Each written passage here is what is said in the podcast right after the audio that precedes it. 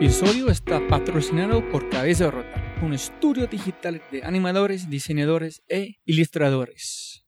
Se puede ver su trabajo en www.cabezarota.com. En sí, vas a enviar un mensaje en su página web. Habla de este podcast. Se puede recibir 20% de descuento en tu primera animación, logotipo diseño web. www.cabezarota.com.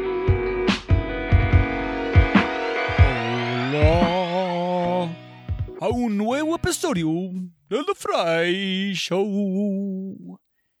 Y otra vez, aquí conmigo, Roy J. Fry, el gringolow.co. Y este episodio es increíble. Hará que te cuestiones todo lo que creías saber sobre el lanzamiento de un startup, la necesidad de un startup de estar en Silicon Valley y cómo ser uno en 1.5 millones de aplicaciones. Mi invitada y sus dos cofundadores dejaron sus trabajos para empezar algo que creían y lograron lo imposible. Se convirtieron en una de las aplicaciones descartadas en iTunes. Y si las personas que saben, eso es como ganando un, una boleta de oro. En menos de 36 horas, su aplicación Typic había sido descargada más de 100.000 veces.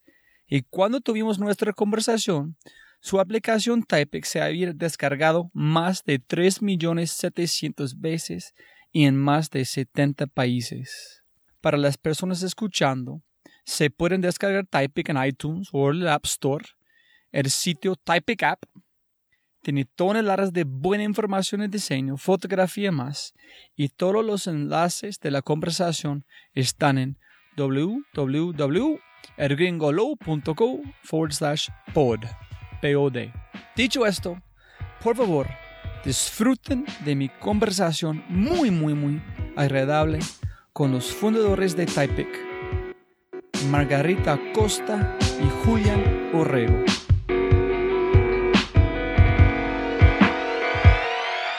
Sonido, sonido. Hola. Hola, hola. Listo, listo. Como siempre, siempre se puede ganar más plata, pero no puede ganar más tiempo. Entonces, mil gracias por su tiempo de hoy. Muchas gracias. no, que muchas gracias a ti por, por buscarnos. Para empezar, por favor, para las personas escuchando, ¿es Typic o es Typic? Muy buena pregunta.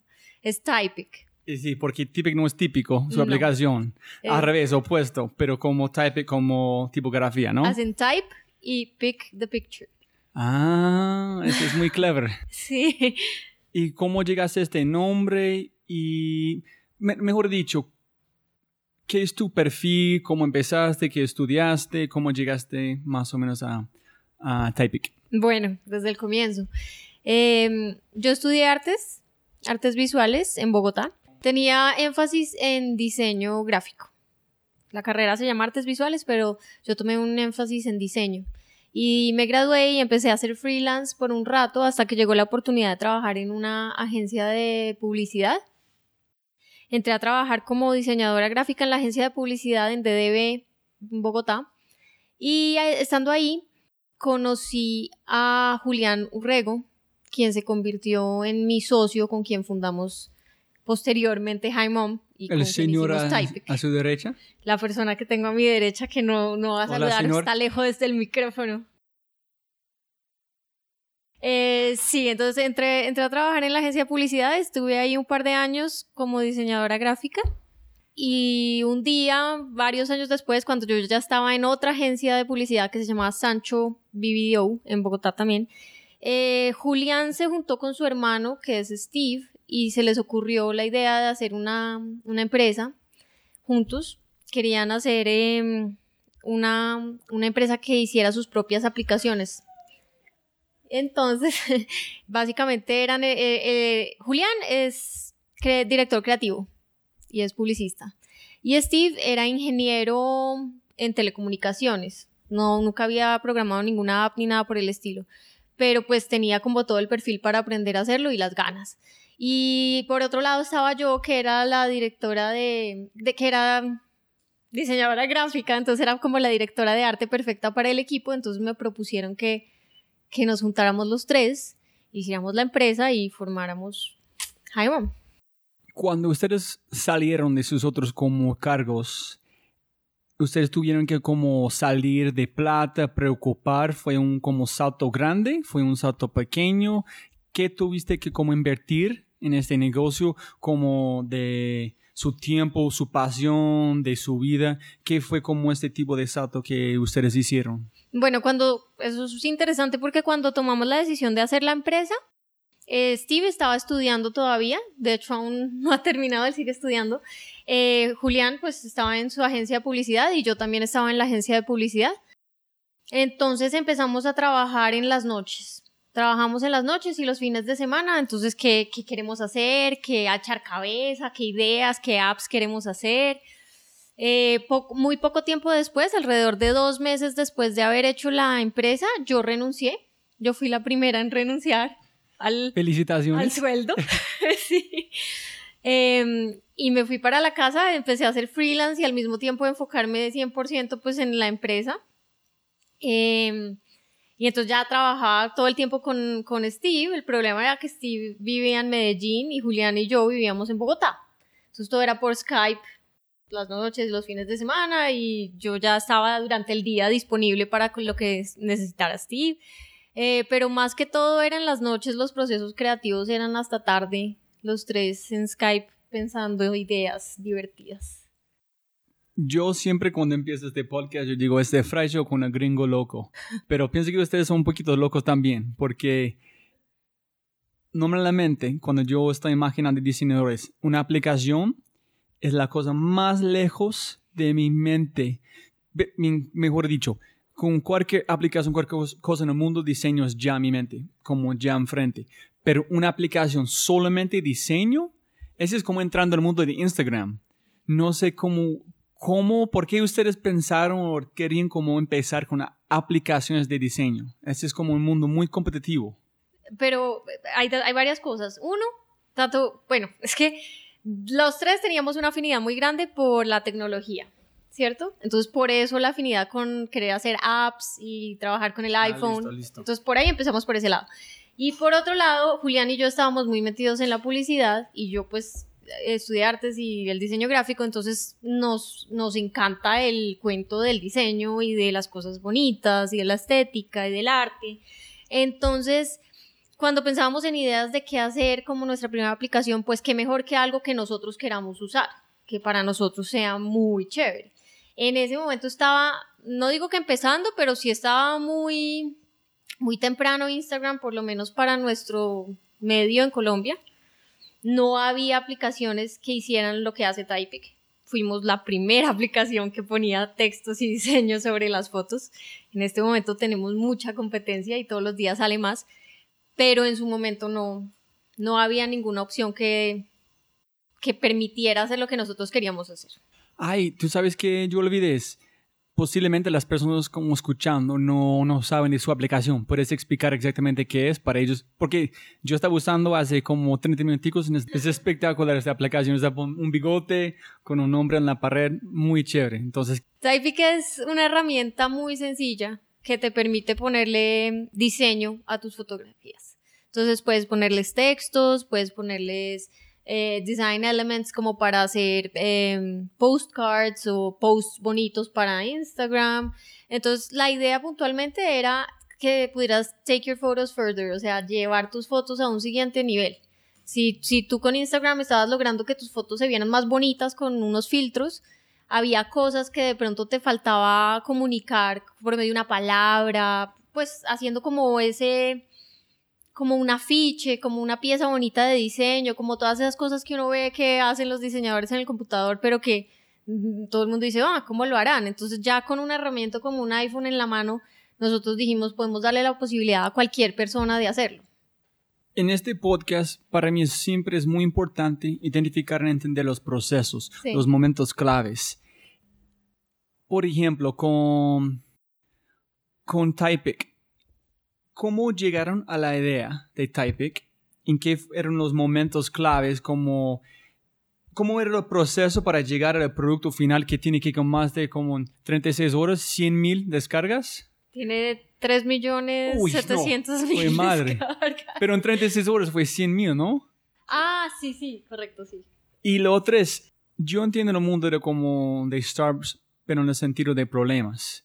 Aquí es un problema. Por ejemplo, hace como unos, unos podcasts, era un hombre que se llama Freddy Vega, que tiene una empresa con su socio, Christian Vanderhens, que es gigante de educación, porque educación en Colombia es un problema grave. Sí. Pero nunca llega un momento con ese, "Mm, ¿por qué no tengo un fuente lindo para poner mi foto? Para mí este no es un problema para resolver. ¿Cómo ustedes llegaron a este en, sabían o tuvieron la, como, la confianza que el mundo van a adaptar, como adaptar este, esta idea o esta En aplicación? cierta forma porque veíamos como la gente alrededor nuestro estaba usando cosas como Instagram. O sea, antes de eso la gente no estaba pendiente de cómo se veían sus fotos en lo más mínimo. Pues no les importaban, pero desde que empezó este cuento con Instagram la gente se volvió súper conscientes de, ay, mis fotos tienen que quedar bonitas, cómo se ve mi Instagram, ay, cuántos likes tengo y ese cuento. Entonces se volvió evidente que a la gente le importaba cómo se estaban viendo las cosas que estaba posteando. Y eh, nosotros, pues que somos unos enamorados del diseño y de la gráfica y del arte y de las cosas bonitas que se pueden hacer con, con una herramienta como Illustrator o Photoshop o cualquiera de estas, decíamos, pues qué delicia poder hacerlo en el celular y poderlo subir en las redes en las que todos los amigos lo están viendo también. ¿Pero ustedes están súper fans de tipografía o solamente fue la, el próximo paso obvio para llevar las fotos, como dijiste antes, al próximo nivel? Es like, ¿qué está fa- faltando a esta foto? Eh, listo, animación sí, pero eso es muy compleja. No, necesito como fuentes. Es como, pero fuentes como lindísimas. Sí, pero fíjate que es lo básico, es decir, de pronto una, una palabra es lo básico, es lo más importante que tú necesitas aparte de una imagen que crees que lo dice todo. Te falta una palabra. Y, que, y entonces si pones una palabra en, en Arial, listo, está bien, pero ¿qué pasa si la cambias de fuente? ¿Qué pasa si le cambias de color? Entonces eh, nos parecía bonito empezar a despertar esa eh, inquietud en los usuarios, empezarse a, que se empezaran a fijar en qué fuentes estaban usando. Entonces les dimos inicialmente algo así como cinco fuentes, no recuerdo. Y con la acogida que tuvo la aplicación, en cuestión de dos semanas ya estábamos actualizando y habíamos metido, no sé, 25 fuentes más. Hoy en día tiene como más de 80 o 90 fuentes. Pues la gente cada vez quiere más opciones, más alternativas, más fuentes, más designs.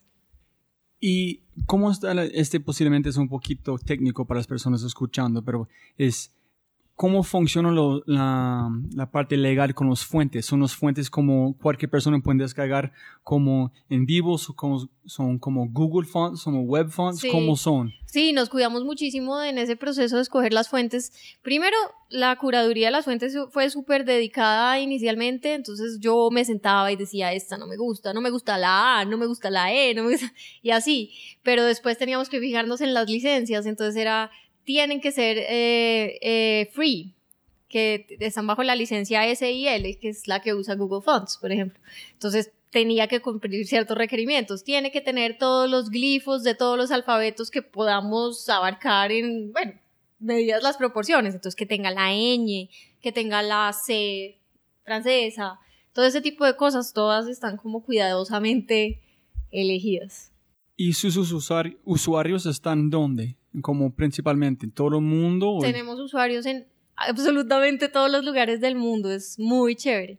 Eh, tenemos uno de los más grandes mercados es en Asia, tenemos mucho Japón, tenemos Indonesia, tenemos, bueno, Estados Unidos, tenemos, eh, no, todas partes. Es chistoso porque cuando vemos la lista de descargas muchas veces hasta dudamos como, uy, ¿dónde queda eso? Y, y has, por ejemplo, para mí como muchas personas japonesas, una como escrito es divino.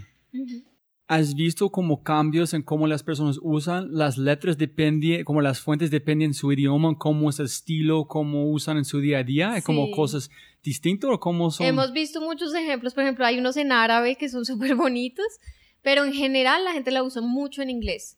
Igual es difícil em, rastrear todos los typex que se crean. Nosotros teníamos una estadística de la cantidad de typex que se creaban al día y era un número in- increíble, pero no lo recuerdo en este momento.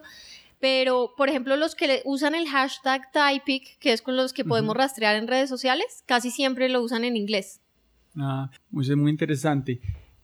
¿Era un momento clave cuando ustedes llegaron y decían, uff, eso es, esta es la aplicación? ¿O solamente fue, cómo fue el proceso de validación?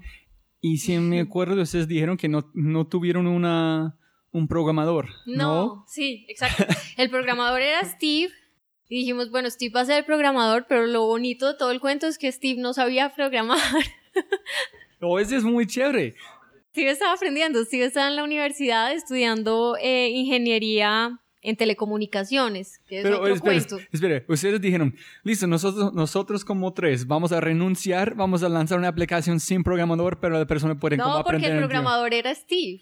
pero, pero, pero no fue un profesional. Fue ah, no, pero teníamos full confianza en Steve porque Steve todo lo que se pone como meta lo logra y él ya había empezado a estudiar algo de sistemas y de programación en la universidad. O sea, no es como que estuviéramos pidiéndole a Julián, que era publicista, que programara una app de la nada, no. Era una persona que más o menos sabía por dónde tenía que, que coger. Lo que pasa es que él empezó a aprender el lenguaje de iOS a medida que empezamos a hacer las apps.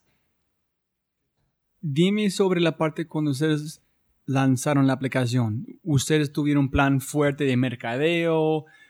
¿Cómo definieron cómo van a entrar al mercado? Porque si yo entiendo, ustedes pueden como explicarlo, es ganar como en los top de los apps es casi imposible. Es tan saturado, este no es un mercado, es casi imposible, que yo entiendo. Tengo un amigo que es un diseñador de, de juegos, videos, y dijeron, no, vamos a empezar a diseñar por PC, porque en mercados distintos podemos entrar este mucho más rápido con nuestro como calidad. ¿Cuántos apps hay ya? Hay como... ¿Cuántos hay? Millón y medio. Millón y medio. Millón y medio. Y ustedes dijeron, no, no, nosotros podemos No nos asustamos, nosotros no nos asustamos. No, nosotros simplemente nos aseguramos de salir con un producto excelente. Nos aseguramos de estar cubiertos por los frentes que sabíamos que, que necesitábamos. Entonces teníamos un perfil en todas las redes sociales necesarios. Eh, estábamos preparados para recibir eh, eh, mails. Teníamos como, habíamos armado como la, la empresa sabiendo que nos iba a ir bien desde un comienzo no sabíamos que nos iba a ir tan bien, pero teníamos toda la fe en que el producto era lo suficientemente bueno como para lograrlo. Salimos de una vez, por ejemplo, empezamos a hacerlo en inglés, que mucha gente nos ha cuestionado que porque la empresa colombiana hizo una, una app que no parece colombiana, pues es completamente en inglés y la comunicación es siempre en inglés y siempre ha lo sido. Y es precisamente por eso, porque estábamos apuntándole al mundo y no a quedarnos local en un ensayo, sino en sacar una aplicación genial de fotografía para todo el mundo. Tengo una pregunta, estoy pensando en ese momento, es, yo soy, yo pienso así, una cosa tiene un buen diseño, es como yo tengo un equipo que están patrocinando o ayudando con el podcast en el diseño. Yo dije, si tengo un buen diseño, yo puedo tener el peor podcast, pero van a llegar como personas porque diseño. Sí. En personas no entienden esto, específicamente en Colombia para mí el diseño es todo. Si tiene diseño, las personas van a como entrar. El momento que entran, si tienes un buen, buen producto, tiene el cliente por todo. ¿Este fue su como mentalidad cuando lanzaron como...? Sí, muchísimo. Nosotros sabíamos que, que el fuerte era el diseño y siempre lo fue. Además era una app dirigida a los diseñadores o a las personas que les interesara el diseño, entonces no podíamos salir con algo que no les pareciera bonito a los que saben del tema. Entonces la app tenía que estar súper bien diseñada y lo mismo su logo y toda la comunicación que rodeó. No hicimos marketing de ninguna manera. Tú me habías preguntado ahorita y no te respondí esa parte. Cuando salimos no hicimos marketing, simplemente lanzamos la app y cada uno de nosotros tres posteó en su Facebook, ay, hicimos una app, tal y esperábamos que nuestros amigos la descargaran, pero fue mucho más allá. No, sí, dime de este, como siempre cuando una cosa pasa como este, como este tan popular, hay una cosa, no sé cómo se dice en español, es tipping point. sí. Es como cuando un pingüino está interesado, después hay como 20 pingüinos, hasta el primero tiene que saltar adentro, y todos saltan al mismo tiempo. ¿Qué fue el momento para ustedes? ¿Ustedes saben de ese momento cuando pasó? Si un blog mencionó después de este fue sí sí lo hubo. Bueno, para, hubo, hubo diferentes tipping points. El primero fue pequeño, pero fue eh, importante y fue el primer día. Porque es lo que te digo, ese primer día nosotros cada uno lo posteó en su Facebook y no esperamos mayor cosa y dijimos, cada uno hizo un estimado de cuántas descargas podíamos llegar a tener al otro día, basados en cuántos amigos tenía cada uno en Facebook y no esperábamos demasiado. El número fue tanto, tanto mayor que ese de alguna manera fue el primer shock, como, wow, hicimos algo importante. En cuestión de cinco días, esa misma semana, ocurrió el gran tipping point que de pronto es al que te refieres y es que Apple nos hizo un feature en el App Store. Entonces nosotros en ese momento no estábamos como muy conscientes como de todo el tema de los features en Apple porque realmente sí, pero en ese entonces, hace tres años, eso no era algo que fuera como que todo el mundo sabe qué puede llegar a pasar si tienes un feature en el App Store. Y entonces cuando sucedió eso, las descargas subieron de una manera exponencial y fue cuando dijimos, bueno, listo, esto está muy importante, más de lo que creímos el primer día que ya era un montón. Yo pensaba una cosa muy lindo con porque generó tanto impacto es la cosa que sus amigos, listo, está pensando que sus amigos van a descargarlo, pero el primer, el primer momento cuando que me sentí cuando yo como hizo la primera hice la primera vez fue, uy, es chévere, tengo que compartirlo en la próxima empresa, ¡ay! ¿Cómo hiciste? No es la aplicación, en eso es, no es, la, es este sentido de una cosa tan lindo que yo he creado que yo quiero compartir. Este es un sentimiento muy especial que ustedes están haciendo para las personas, que ellos tienen esta capacidad de crear cosas lindas con mínimo tiempo que tiene tanto valor en su vida que ellos quieren compartirlo. Sí, y eso lo pensamos desde que creamos la aplicación. Dijimos, lo más importante es que en el último paso tengamos un share directo con Facebook, Twitter, email y Instagram. En ese momento no teníamos más. Ahorita ya puedes hacer share directo en muchas otras cosas. Pero en ese momento dijimos, tenemos que incitar a la gente a que termine, apenas termine de hacer su typing, que le llamamos, eh, lo quiera compartir en alguna de esas redes. Y claro que funciona, porque ahí mismo la, el amigo que lo ve en, en Facebook le dice, ¿con qué hiciste esta foto? Y el otro le dice, ¿con qué hiciste? Y así se va regando la voz. Es como, no sé si antes era uno, pero es como un, un postcard virtual. Sí. En ese sentido, como wish you were here, como un póster de cualquier lugar, ¿no? Totalmente, es bonito. Hay, acá en la oficina, por ejemplo, que tenemos algunos de los primeros ejemplos de, de Typix que hicimos hace muchos años, bueno, hace tres años, eran de eso, entonces eran lugares, entonces teníamos París y teníamos Barcelona y, y, a la gente le pareció buenísimo, entonces cada que viajaban, entonces llegaban al lugar y le ponían encima el nombre del lugar al que acaban de llegar y compartían, y súper bonito. Ustedes necesitan un, un, mapa por acá con todas las ciudades que las personas han sacado fotos para mirar cuánto. y teníamos, teníamos, en el televisor antes, pues en algún momento proyectábamos cada que la gente iba sharing un, un typic en algún lugar del mundo, entonces se mostraba en el mundo en qué parte lo estaban compartiendo. Antes de movernos a otra parte, yo quiero también felicitarle, decir como, para mí, fuentes me encantan las fuentes, tipografías, pero es otro mundo. Yo puedo pasar como 20 horas escogiendo un fuente. Es terrible para mí, es porque cada las detallitas. Entonces, con sus aplicaciones, están ayudando a las personas que no entienden la, el poder de un fuente para usarlo disfrutar este estilo, ¿no? Sí, y nos gusta mucho que ahora la, la obviamente la app ha evolucionado a medida que pasan los años y la primera versión no se parece casi, bueno, no, sí se parece, pero es distinta a la que está actualmente, pero hemos llegado a un punto en el que tratamos de, lo que tú dices, como enseñarles y guiarles por dónde deben coger. Entonces, por ejemplo, las, fontes, las fuentes están eh, categorizadas, entonces estas son las mano estas son las que son todas en mayúsculas, estas son las que son para manuscritas. Entonces la gente le das una idea de cuál es la fuente que mejor me va para mi diseño, por ejemplo.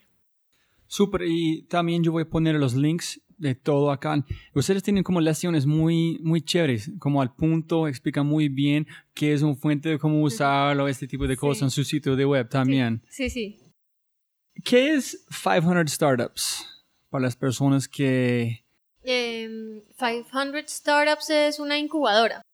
¿Y ustedes cómo visitaron dónde? ¿Nueva York? Nosotros ¿San Francisco? ¿Dónde? visitamos 500 startups en San Francisco. Nos entrevistamos con, con el equipo de selección de ellos, pero finalmente no llegamos a, a trabajar con ellos ni a hacer el proceso con ellos. Yo pienso que eso es muy importante para las personas escuchando, específicamente los latinos, latinas, porque muchas personas tienen este, este sueño, tengo que llegar a. San Francisco, a Nueva York. Esto es cuando ustedes visitaron y han tomado una decisión del corazón, de su vida, de la felicidad. No, ese no es para nosotros. Nosotros podemos conquistar el mundo, pero a través de como Medellín. ¿Cómo llegaste a esta decisión? que es, es específicamente porque el tipo de aplicación, las cosas que ustedes hacen, o es más estilo de vida? ¿Cómo, cómo fue la decisión? De ambas cosas, ambas cosas. Nosotros visitamos eh, San Francisco el año pasado realmente. Los primeros tres años de, de vivimos tranquilamente acá y no buscamos abrirnos, pues no abrirnos, siempre estuvimos completamente conectados con el mundo porque como te digo, nuestros usuarios están en todas partes y recibimos correos de todo el mundo todos los días a todas horas, pero no habíamos tenido como la inquietud de, ay, vamos a Silicon Valley a ver si allá nos cambia la vida. El año pasado dijimos, bueno, tal vez es hora de ir a visitar Silicon Valley a ver qué pasa. Eh, entonces, en ese periodo en el que estuvimos allá, nos entrevistamos con los de 500 Startups, estuvimos en, eh, con gente de un grupo que se llama Galvanize, que también es, tienen como coworking spaces para startups en San Francisco, súper chéveres, donde si tú tienes una idea, te, te alquilan un espacio de trabajo, entonces tú no te tienes que preocupar por sacar una oficina, sino simplemente como que arriendas un puesto y puedes trabajar y puedes hacer networking y muy interesante, súper chévere. Pero la verdad, al final de, de, del viaje decidimos que estábamos mejor en Medellín por muchas cosas, porque eh, lo que hace nuestra aplicación no es algo que estén buscando en este momento las grandes, eh, los grandes inversionistas de Silicon Valley. Ellos están apuntando de pronto a algo muchísimo más robusto que lo que nosotros hacemos. Nosotros estamos contentos con nuestro producto como está en este momento, entonces tampoco nos veíamos yéndonos a ese mundo en el que íbamos a transformar nuestra herramienta en, en una mega empresa. No lo veíamos así tampoco. Eh, por otro lado, las ganancias que nos produce Typic nos funcionan muchísimo mejor si nos quedamos viviendo acá en este momento y los pros que nos da el estar allá no justifican el trasladar la empresa allá. Consideramos que el talento que tenemos acá, los, el grupo que hemos creado con nuestros diseñadores y con nuestros ingenieros, eh, se puede manejar perfectamente desde aquí y seguir exportando el trabajo a todo el mundo. Ese es un buen punto para llegar a un, como, como se dice, como un punto para mí es, yo quiero entender, porque es, este para mí es muy nuevo, un negocio de aplicaciones. Siempre hay personas que tienen aplicaciones, pero la aplicación sirve para otra cosita, es como resolver otro problema. Ustedes tienen una aplicación que es la respuesta, es la Sí. aplicación.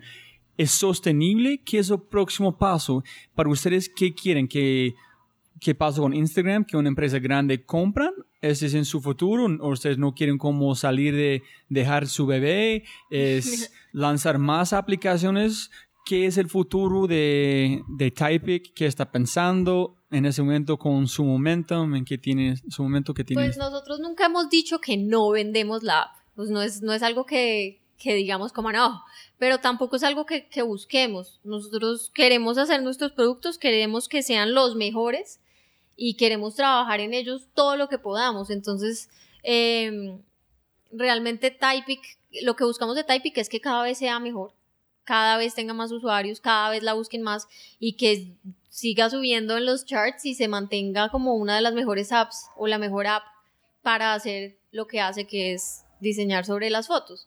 Eh, proyectos adicionales, sí, siempre tenemos, siempre tenemos ideas, siempre que queremos sacar nuevas apps, pero somos muy conscientes de que de que es difícil y que hay que centrarse en un pro producto para que salga perfecto.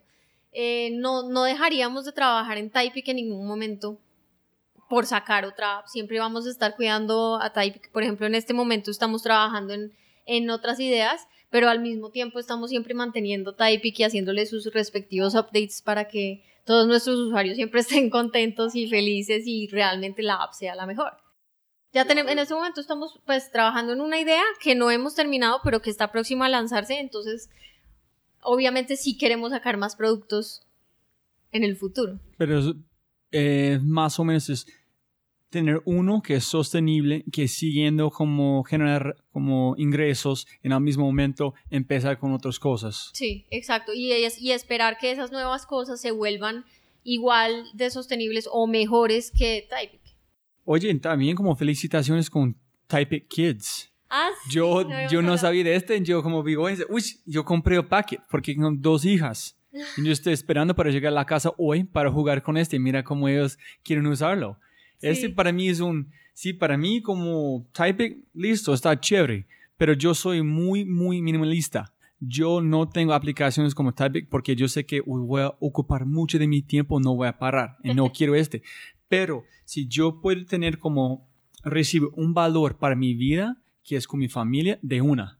Y con esta aplicación, para mí es súper. Yo puedo hacer cosas de diseño, de fuentes, de como de creatividad con mi hija. Sí, es Esto muy es. bonito. ¿Cómo llegaste a ese? ¿Cómo es la recepción de público? ¿Ellos están disfrutando o es popular? ¿Cómo es? Sí, Ty- Typeik es como la hermanita, Typeik Kids es como la hermanita menor de Typeik, le decimos la hermanita menor, porque básicamente es lo mismo, funciona de la misma manera, pero está completamente dirigida a, a los niños. Entonces tiene stickers y tiene colores de niños y está diseñada súper bonita para los niños y para que las fotos de tus hijos les puedas poner su princesa y su respectivo sol y cosas así súper infantiles.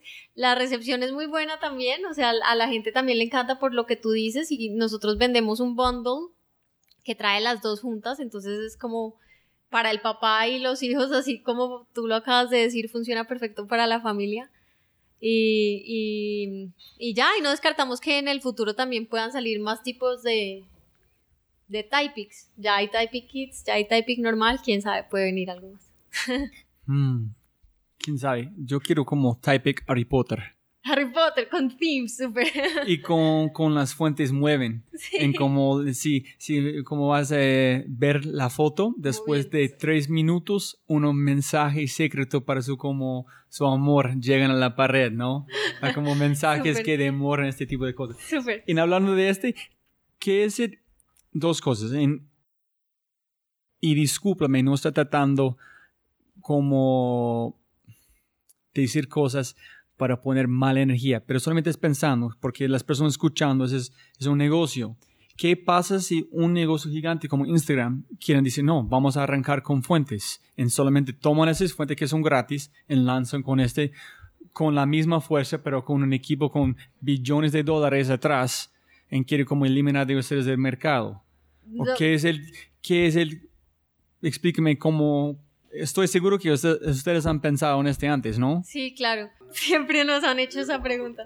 Pero no, nosotros concentrados en que simplemente nosotros lo hacemos mejor, porque llevamos años trabajando en esto, entonces es probable que, que ellos cuando salgan con eso no tengan todo el bagaje que nosotros ya tenemos puntualmente en el hecho de poner un texto encima de una foto, o puntualmente en manejar la, calidad de la imagen en cierto tamaño al ponerle X filtro. Todo eso ya tenemos tanta experiencia con eso que nosotros estamos seguros de que lo podemos hacer mucho mejor. Y que nuestros usuarios nos quieren tanto que es muy probable que se quieran quedar con nosotros. O sea, nuestros usuarios son súper fieles.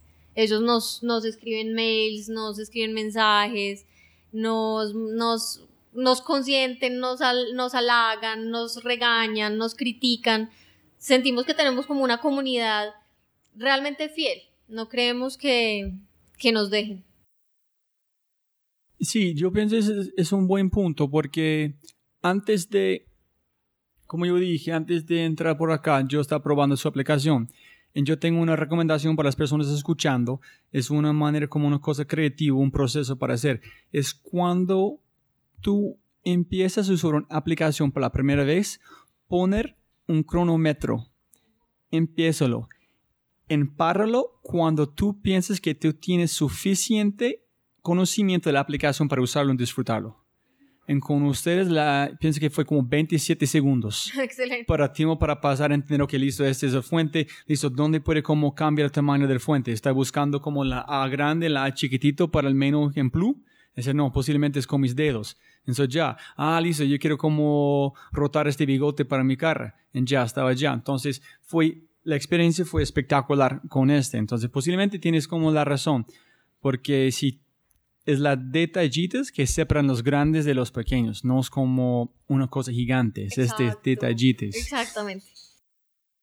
Con este queso futuro de, de ese tipo de aplicación, porque está pensando con tecnología, yo estoy imaginando, no sé, es por ejemplo con virtual reality, es como fuentes en el aire que tú puedes como girar como alrededor, también es posiblemente como After Effects, cuando puedes hacer animaciones con sus fuentes, ¿no? Muy, muy sencillo. Puedes hacer un, un diálogo con dos personas en animar el texto automático.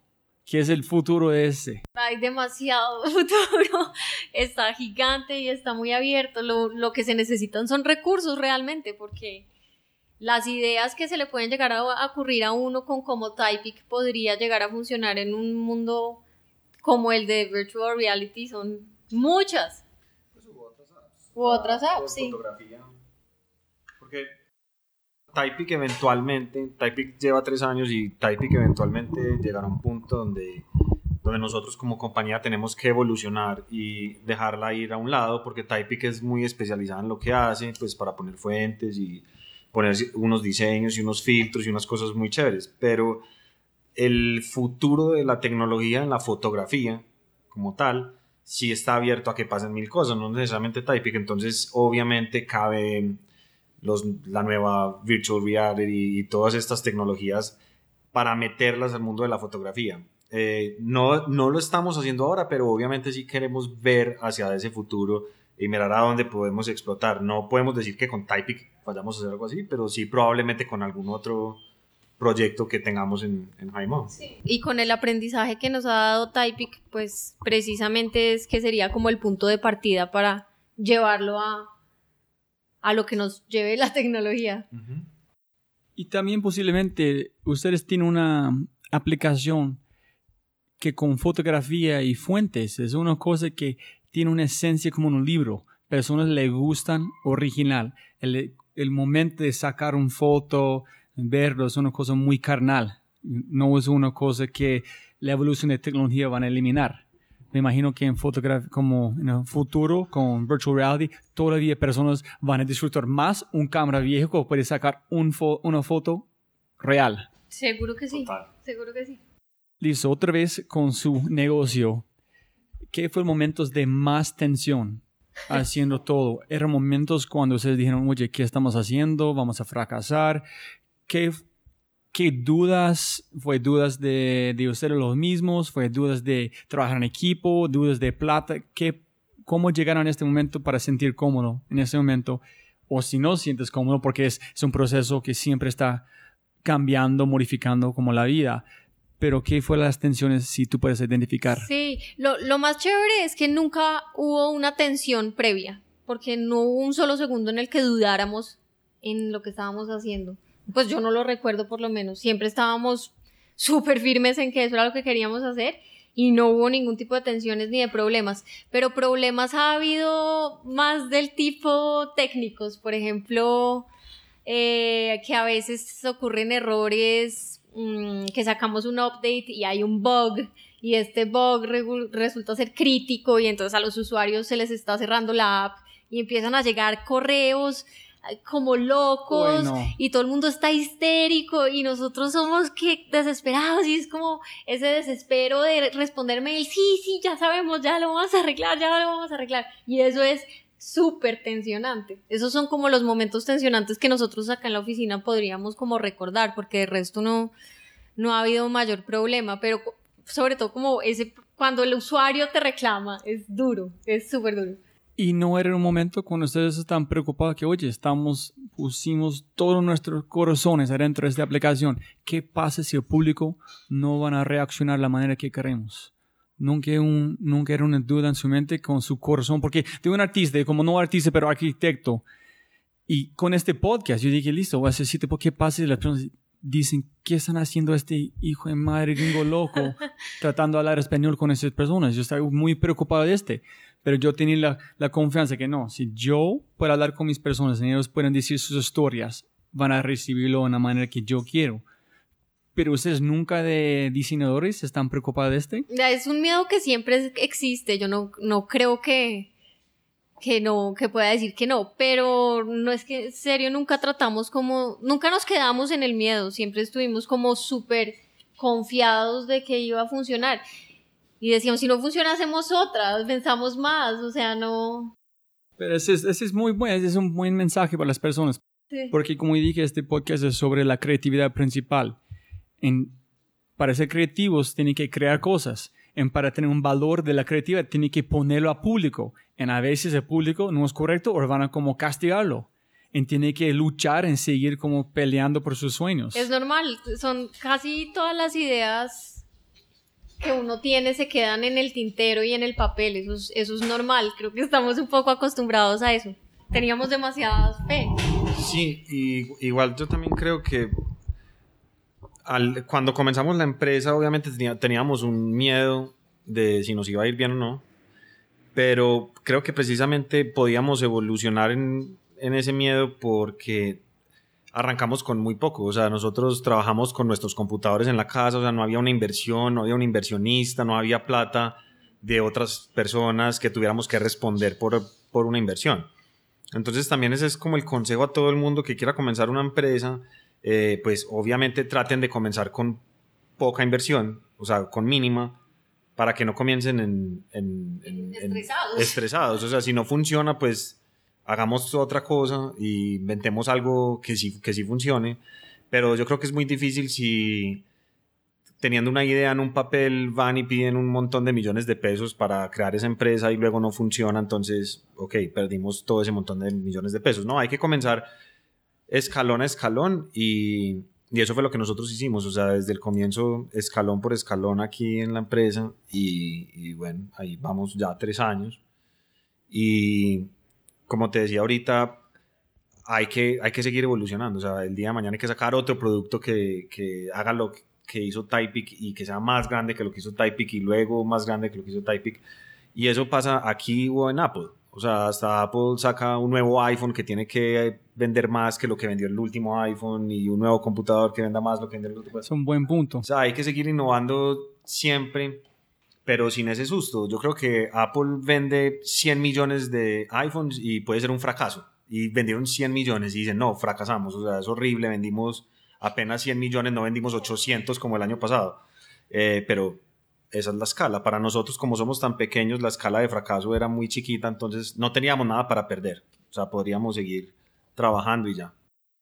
Yo quiero montar en qué, qué has dicho, porque está pensando reciente como hay cosas en la vida que tiene que hacer. Tiene que ganar plata, tiene que comer, tiene que respirar, este tipo de cosas. Hay cosas que debe que tener, cómo hacer. Debes trabajar para ganar plata, debes como cepillar sus dientes, debes hacer esas cosas. Y hay cosas que las personas querer, que quieren hacer. Si la persona puede combinar los tres en una cosa, esa es una bendición. Total. Si la cosa que tiene que hacer es la misma cosa que quieres hacer, es la misma cosa que debes hacer porque es la cosa de ganar plata. Para mí es lindísimo. Yo pienso que, que ustedes hicieron este. Llegaron, empezaron con nada, pero fue la cosa que quiere hacer, tuviste que, tuvieron que hacerlo hicieron. Exacto. De acuerdo. Y la diferencia es total, o sea, las ganas de, de venir a trabajar todos los días no se comparan a lo que estaba, en lo que estábamos antes. Y eso es bonito. No, ese es, ese es muy bonito porque si ustedes dijeron, si estamos un día en un, un no Startup Week en cualquier otro lugar, y ustedes llegaron con esa idea, oye, mira, vamos a hacer ese. Ese- Ese nunca van a funcionar. no, qué pena que yo voy a decir este. ¿Por qué van a funcionar este como listo? Ese es como Instagram con letra listo. Pero no, porque la convicción que tiene por una pasión ya puede romper cualquier duda que cualquier otra persona tiene, con solamente un poquito convicción, pasión, un buen equipo en este no solito o solita, ya. Sí, eso pasa mucho y yo siempre lo digo como que no, lo, no, lo, no hay que pensarlo demasiado, si uno lo piensa demasiado de pronto no, lo hace. Y, y, por ejemplo, cuando fuimos a, a, Silicon Valley, nosotros incluso sentíamos, si hubiéramos venido antes, no hubiéramos hecho nada, porque qué susto, porque la gente empieza a hacer esas preguntas, que qué vas a hacer si Instagram saca lo mismo. cambio, simplemente estábamos seguros de que iba a funcionar, lo hicimos y funcionó. Sí, a veces para cuando se empieza, si empieza con más esposas o esposas más fuertes, tiene más chance para ganar. Yo pienso que es un muy buen, para mí yo veo muchos, muchas oportunidades en Colombia para este. Hay muchas esposas en las personas, pero hay muchas más oportunidades porque estas esposas. Sí, hay que ser recursivos, sí. Sí, es listo. Súper. Me encantan este que, que han dicho, seres dos. Ay, qué pena las personas escuchando pero Margarita es la primera señorita, señora en este podcast. y yo estoy buscando siempre porque para mí las latinas, las muchachas tienen un poder impresionante. Entonces, a ver como un muchacho con un equipo, hombres que para mí solamente está hablando un equipo, no está hablando un hombre o una señora. Este, cuando yo esté pensando en este, yo sé que las, es un equipo de personas lindísimas que entonces felicitaciones para hacer este, para hacer la lucha, para representar Colombia las muchachas en este. No, gracias y, y a mucho honor, de verdad. Y antes de, como voy a olvidar, ¿qué recomendaciones tiene para como personas, diseñadores, señoras, señoritas, muchachas de América Latina? Porque hacer un diseñador en esta cultura es muy, muy difícil. Yo he hecho un podcast con un hombre que se llama Jonathan Tarut, que van a publicar antes de este y tiene una empresa que se llama Cumbia de desarrollo web en Barranquilla, bastante grande. En ellos trabajan por Fortuna 500, Fortune 500. Porque vender experiencia de usuario en diseño en este mercado, nadie puede entender qué es, menos quieren pagar. Entonces, ¿qué recomendaciones tienen por otros diseñadores, personas que están trabajando en una empresa que no quieren trabajar porque quieren hacer sus propios diseños? ¿Qué recomendaciones tienen? No, pues definitivamente que sigan sus, sus sueños, que hagan lo que los hace felices y que no se queden cerrados mirando su, el cuarto, sino que miren afuera y afuera es al mundo entero, que abran las puertas y que sean conscientes de que no importa en qué rincón del mundo se encuentren, pueden llegar a hacer cosas gigantes. ¿Y Julián? Ahí como para complementar a Margarita, yo lo que creo es que eh, aquí en Colombia hay gente muy talentosa en todas las áreas y sobre todo en el área del diseño. Creo que es donde, pues como el área en el cual he visto más talento destacarse en el último tiempo aquí en Colombia, sin estar obviamente enterado eh, de, ah, pues con mucha profundidad de lo que hacen los demás gremios, pero los diseñadores se destacan, o sea, cada vez los ilustradores, los grafiteros, los diseñadores web, los diseñadores gráficos, los artistas, o sea, en, en, Medellín y en Colombia hay mucho talento, entonces yo creo que si simplemente, pues, ustedes no están contentos en una empresa, eh, no tienen por qué estar ahí, o sea, no lo hagan por, por miedo a perder la quincena, como decimos nosotros, pues el salario mensual, también, no, háganlo porque, porque es lo que les satisface lo, y no les va a ir mal. O sea, tenemos una economía que nos permite vivir mientras alcanzamos ese sueño con relativamente poco comparado con otros países. O sea, es muy diferente lograr un sueño aquí en Colombia, lograr un sueño en Silicon Valley, que eso es un poco lo que nos asustó allá. Eh, todo es carísimo, las oficinas son carísimas, eh, cualquier espacio metro cuadrado te cuesta mucha plata en Estados Unidos y sobre todo allá. Pero aquí en Colombia perfectamente puedes renunciar a tu trabajo, montar un estudio con otra persona o tú mismo y lo más seguro es que te vaya a ir súper bien. Entonces, nada, animar a la gente a que lo haga. Hay mucho talento acá, talento que se vende hacia afuera y ya, eso es todo. Y también montando como atrás, posiblemente, ¿qué es tu opinión de viajar? Porque yo he hablado con, como yo dije, con Freddy de Platzi y me dijo que ustedes tuvieron un gigante, un ventaja como gigante de conocer Perú, Ecuador, México en modificar su plataforma para llegar a esta gente. Yo personalmente tengo mucho más apreciación de los Estados Unidos después de vivir en Colombia. y yo tengo mucha más apreciación de Colombia porque yo entiendo dos culturas distintas. Sí. Ah, Para mí es fundamental, en la medida de lo posible, eh, viajar es lo más enriquecedor que puede haber, porque es que es cuando uno abre la mente, cuando uno ve cosas a las que no está acostumbrado, cuando uno cuestiona las cosas en las que uno vive. Em, de hecho, si no existe la posibilidad de viajar para alguien por cuestiones económicas, Internet es el mejor escape del mundo para conocer afuera. O sea, abrir la cabeza, ver cosas, ver ideas, ver referentes es demasiado importante. Listo. Muchas gracias por estos consejos. Tengo más o menos cinco preguntas que siempre me gusta preguntar, pero esa es un- una pregunta nueva. ¿Qué es el mejor consejo o idea, conocimiento que ustedes aprendieron? ¿En qué momento recibieron? ¿De quién recibieron? Por ejemplo, ese es un, yo tenía una clase de como cerámicos con un profesor. En él explicó qué es tan linda de una cuchara. En las tres cosas que dijo de una cuchara, cambió mi visión de todo la, del mundo de diseño. Pero no, eso no fue un consejo directo, pero fue un consejo indirecto. Entonces, para ustedes, ¿qué fue el mejor consejo Pues no, o sea, no, no- no se me ocurre en este momento un consejo puntual más que, o mentores? sí, más como el apoyo que recibí por parte de gente que respetaba mucho. O sea, gente que yo respetaba en cuanto al diseño y la creatividad, que era en lo que yo trabajaba antes, eh, me respaldaban a mí. O sea, ya era como, oiga, sí, eh, lo que ustedes tienen es algo muy bueno, es algo que nadie hace. eh, porque esa es la verdad, o sea, programar aplicaciones y fuera de eso darles como un gusto estético, no lo hace mucha gente, no solo en Colombia, sino mucha gente en el mundo.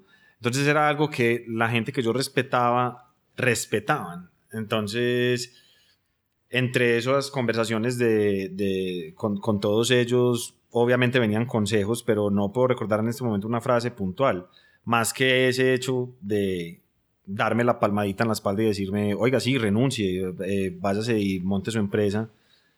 Y seguir recibiendo como ese apoyo de ellos es súper importante. Creo que eso vale como consejo, es el apoyo que todos nos han dado, o sea, como esos mentores me han dado. Pero voy a pensar en uno. Voy a pensar en un consejo No, no, es, es, es, es muy importante porque hay dos o tres personas que, que respeto en, en sus libros han dicho que es, es importante en cualquier momento en tu vida tener un mentor, tener una persona que tú eres más o menos competitivo y una persona que tú eres un mentor para ellos o para él o para ella.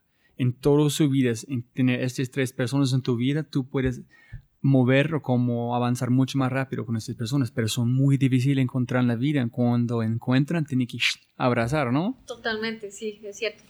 Pero, sí, no sé, rodear, eh, con, lo que dices, solo me pones a pensar como en rodearse de personas in- in- influyentes para uno, eso sí es, eso es súper crucial. Como el hecho de que yo me haya asociado con Julián y Julián me haya presentado a su hermano y yo haya dicho sí es el tercer socio perfecto y somos el equipo perfecto. Eso es invaluable, o sea, encontrar a las personas con las que uno dice, con estas personas a mi lado voy a llegar más lejos de lo que puedo llegar sola. Y ese tipo de cosas son, son importantes. Y, y también tener gente, lo que decía Julián ahorita, tener gente cerca que, que eh, siempre le estén dando a uno como un apoyo, que le estén de alguna manera reiterando a uno el hecho de que tomó una decisión indicada, de que lo está haciendo bien, de que lo admiran, de que lo aprecian, todo eso es... Y posiblemente ustedes, es como la, ¿cómo se dice? Nail on the head.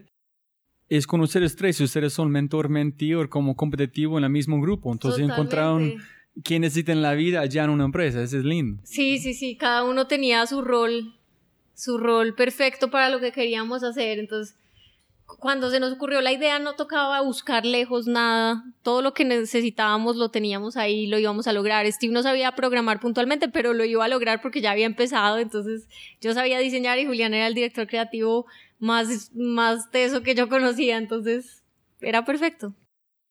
¿Qué son sus aplicaciones favoritas? Sí. De diseño que usan, qué aplicaciones tienen su celular, qué es la inspiración para ustedes cuando, oh, mira, esta aplicación es divino, qué usan, qué sitios de web buscan para inspiración que las personas escuchando puede navegar, encontrar cosas también. Eh, a mí, en serio, en serio, me gusta mucho Instagram. Últimamente le he cogido un poquito de pereza por, por el cuento de la publicidad, pero realmente es mi red social favorita, yo no puedo negarlo, porque me parece súper bonito que la gente comparte comparta fotos y le meta cariño a las fotos y se preocupe por cómo se ven em, sus fotos y a mí me gusta, me parece súper bonito. Yo sé que suena como en serio Instagram, pero sí, me encanta.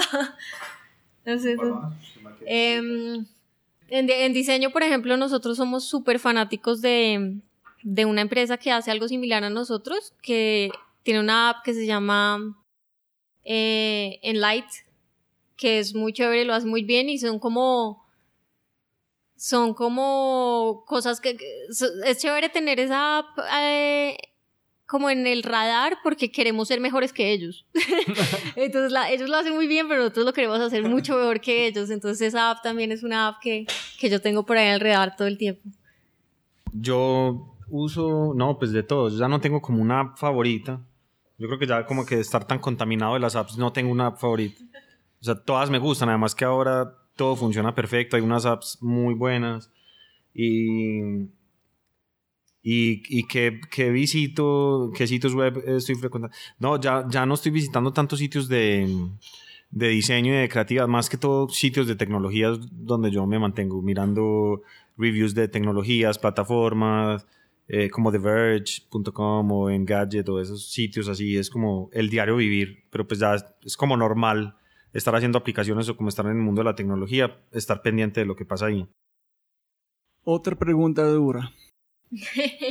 si acá fuera como en el parqueadero, tiene la DeLorean de Back to the Future, en ustedes pueden escoger cualquier momento en tiempo. Yo sé si ustedes son muy jóvenes, pero si ustedes pueden ver como Margarita Julián en cualquier momento, cualquier fecha, cualquier día, vas a volver en tiempo, en qué recomendación, qué vas a decir, si a Julián en ese momento van a decir a Julián en el, en el pasado, Julián tiene que hacer este, este o sigue derecho, ¿qué vas a decir? Si tiene esta opción, ¿en qué momento y qué vas a decir? ¿Pero es un momento de los dos o personal? No, ese es personal. Y no tiene que ser nada hacer con Typic. Cualquier momento tiene esta oportunidad, volver en tiempo para cualquier recomendación, consejo un chocolate, un high five. Sí, sí, sí, no. Yo tengo un momento. No, es súper. Es un momento súper importante y es el día en el que renuncié. El día que renuncié a la agencia. Y es. Yo creo que es un high five. Yo estoy muy orgullosa de haber renunciado ese día. Pero no hubiera cambiado. Mejor dicho, yo primero fui freelance por dos años o no sé.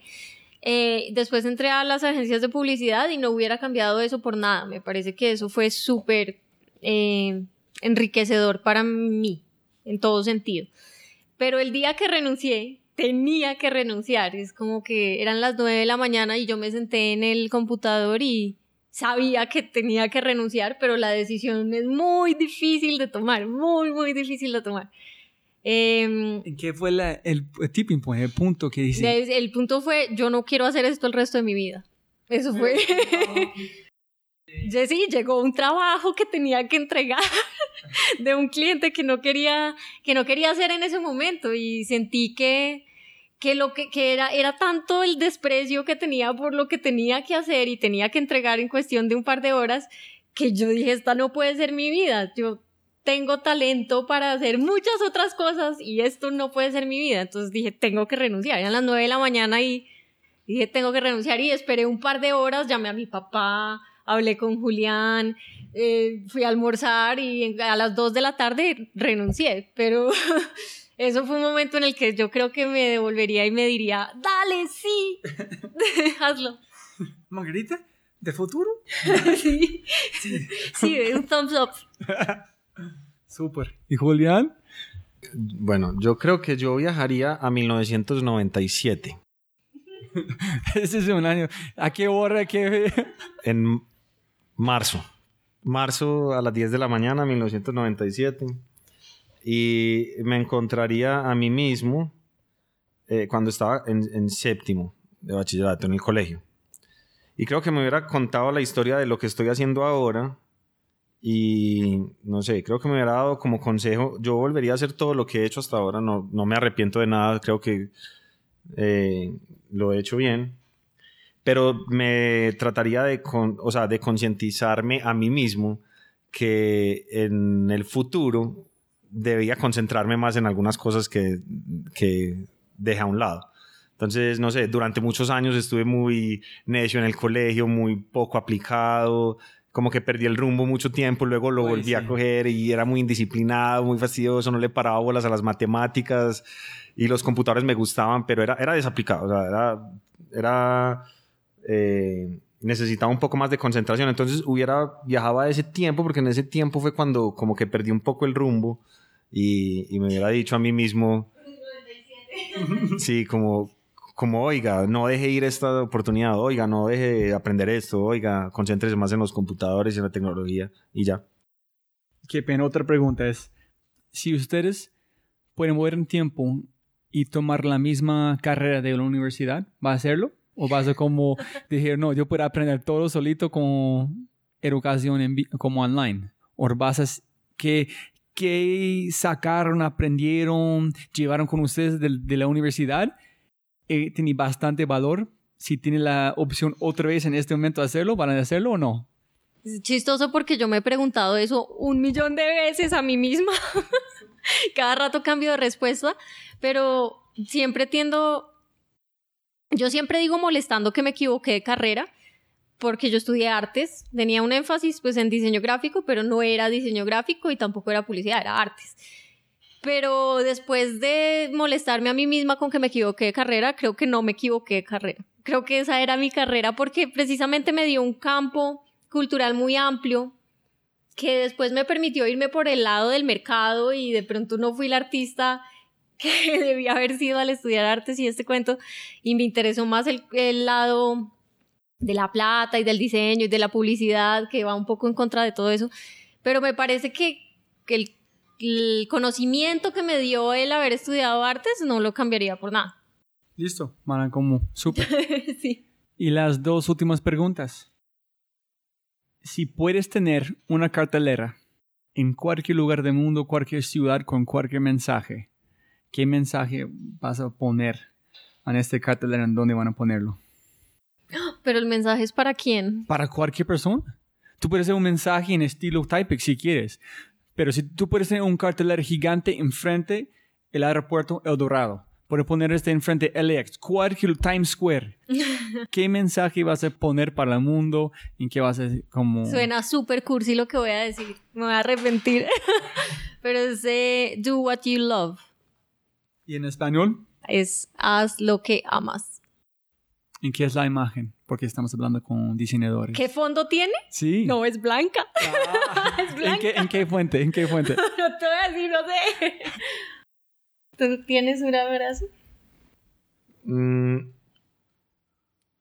es en inglés y va, luck is everything, but the harder you work, the luckier you get. Y eso lo que significa es como que en la vida la suerte es muy importante, pero entre más trabaje, más suertudo se, se vuelve. Y esa me gusta, pero, pero creo que sería algo más cursi como War is over if you want it, la de, la de Johnny and Yoko, como la guerra se puede acabar si usted quiere. Una cosa así como positiva, pero... No, no, eso es muy chévere. Hay un hombre que se llama Seneca, un stoic, y yo voy a como matar a este, pero tiene una cosa similar que es, es oportunidad es cuando good luck y hard work encuentran en el mismo momento. Eso, va por ahí. Algo así me gusta, o sea, como inspirar a la gente a que trabaje. Sí. Y jóvenes amigos míos, la última pregunta es, para ustedes, ¿qué es éxito para ustedes en este momento? Porque como para ustedes, ¿en quién es un éxito? ¿En América Latina o España? ¿Y quién es un éxito? ¿Qué es éxito y quién es un éxito? Em, ¿Y hay, hay- hay cosas que yo olvidé que ustedes quieren compartir con las personas que lo olvidé en la conversación? No, tal vez no. Em, no, con respecto a éxito, yo pienso que, que éxito es eh, estar feliz haciendo lo que estás haciendo y no tener que estar preocupado por las cosas incómodas de la vida, como son el... Salud, comida. Sí, y el tener con qué vivir y la plata y la salud y todas esas cosas. Simplemente estar contento, estar haciendo lo que estás haciendo en tu trabajo, estar feliz y amarlo, que es lo que yo decía ahorita. Pienso que eso estoy sentirse, ¿sabes qué? Sentirse orgulloso de lo que estás haciendo. Eso es, Ah, Eso ese es- Sí. eso es yo creo que, que el éxito para mí, sentirse orgulloso. Eso es muy bueno. Julián. Igual que Margarita, yo creo que la clave es sentirse orgulloso. El éxito obviamente es plata, plata y, y estabilidad económica. Ese es el éxito para todo el mundo, ¿cierto? Pero todos quieren adornarlo de alguna forma que suene menos materialista a que sea la plata. Pero en realidad el éxito, alguien exitoso es alguien con, con dinero. Pero yo creo que el verdadero éxito es, es sentirse orgulloso. Y ese orgullo viene una vez que tú creas algo eh, que, tú que, tú sabes que no importa si no va a tener dinero. Tú sabes que es, es mejor, que lo que tú hiciste es mejor que, el, que, que lo que pudiste haber hecho hace un año, por ejemplo. O es mejor que lo que pudo haber hecho otra persona que tú admiras. Es, es auto superarse cada vez, es estar en ese, en ese constante aprendizaje. Yo creo que para mí eso es lo más importante, aprender algo todos los días, superarme a mí mismo y sentirme orgulloso, sentir que lo que estoy haciendo es, es, es importante. Y yo sí creo que el dinero siempre termina llegando. O sea, cuando uno hace las cosas bien, sin hacerle mal a los demás, sin pisar eh, a, nadie, sin envidias y haces las cosas concentrado, con pasión, sintiéndote orgulloso, el dinero termina llegando. Toda la gente que tiene dinero bien hecho es porque se sintió orgulloso, porque trabajaba tranquilo y eso. Yo creo que de ahí viene el verdadero éxito. Si pensamos en trabajar por ganar dinero inmediatamente, probablemente no hagamos el mejor producto, sino el, el producto que la gente quiere comprar. Y entonces no hay orgullo por, por, por, ende. Como trabajando por otra empresa. Eso. Bueno. O no, o ni siquiera eso. A mucha gente encuentra el, el número ganador de la lotería. Entonces dicen, eh, yo quiero hacer este producto que es malo, no me importa, esto es lo que la gente quiere y podría hacer algo mejor, pero no me importa, me voy por este que es el que la gente quiere. Y eso es precisamente lo que nosotros no hacemos acá. Nosotros tratamos de hacer un producto que nos guste primero a nosotros y que veamos que a la gente le pueda gustar, o sea, que haya gente que como nosotros que le guste. Y creo que ese es el éxito. Por eso venimos a trabajar acá contentos y por eso seguimos investigando y aprendiendo a hacer cosas chéveres todos los días. Ya. ¿Y un éxito?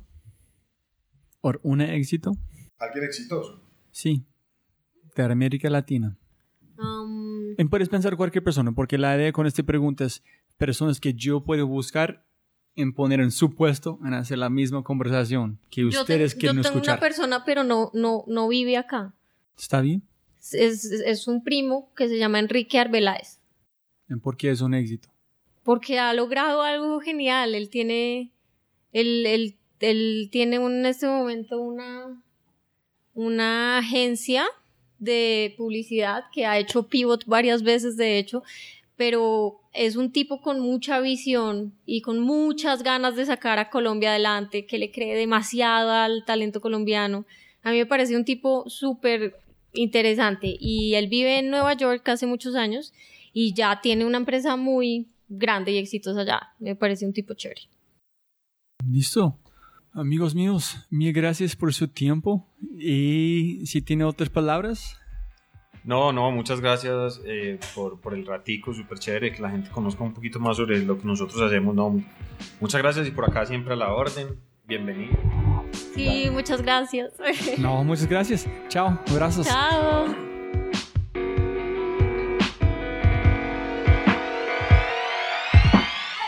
Un mensaje muy rápido antes de irnos. Si les ha gustado lo que han oído y desean acceder a todas las personas mencionadas, los sitios, herramientas, etc., por favor vayan a www.thefryshow.com forward slash Además, si desean recibir herramientas creativas cada viernes para utilizar en su día a día, tales como música, aplicaciones, servicios, citas, libros y mucho más, vaya a www.thefryshow.com. Como siempre, jóvenes amigos míos del corazón, mil, mil gracias a todos por su atención y espero que tengan algo tangible de la entrevista que puedan utilizar para abrir una nueva oportunidad u oportunidades en sus vidas. Y como siempre para mis invitados y lo más importante, los oyentes, siempre se pueden ganar más dinero, pero nunca se pueden ganar más tiempo. Y de mi corazón, gracias a todos por su valioso tiempo y abrazos grandes. Chao. Este episodio está patrocinado por Cabeza Rota, un estudio digital de animadores, diseñadores e ilustradores. Cabeza Rota brinda trabajo de alta calidad, buenos precios y entregado a tiempo. Si quieres ver más, se puede ver su trabajo y obtener más información acerca de ellos en www.cabezarroto.com. Eso otra vez es www.cabezarota.com. En sí, vas a enviar un mensaje en su página web. Habla de este podcast. Se puede recibir 20% de descuento en tu primera animación, logotipo, diseño web. Una vez más, www.cabezarrota.com.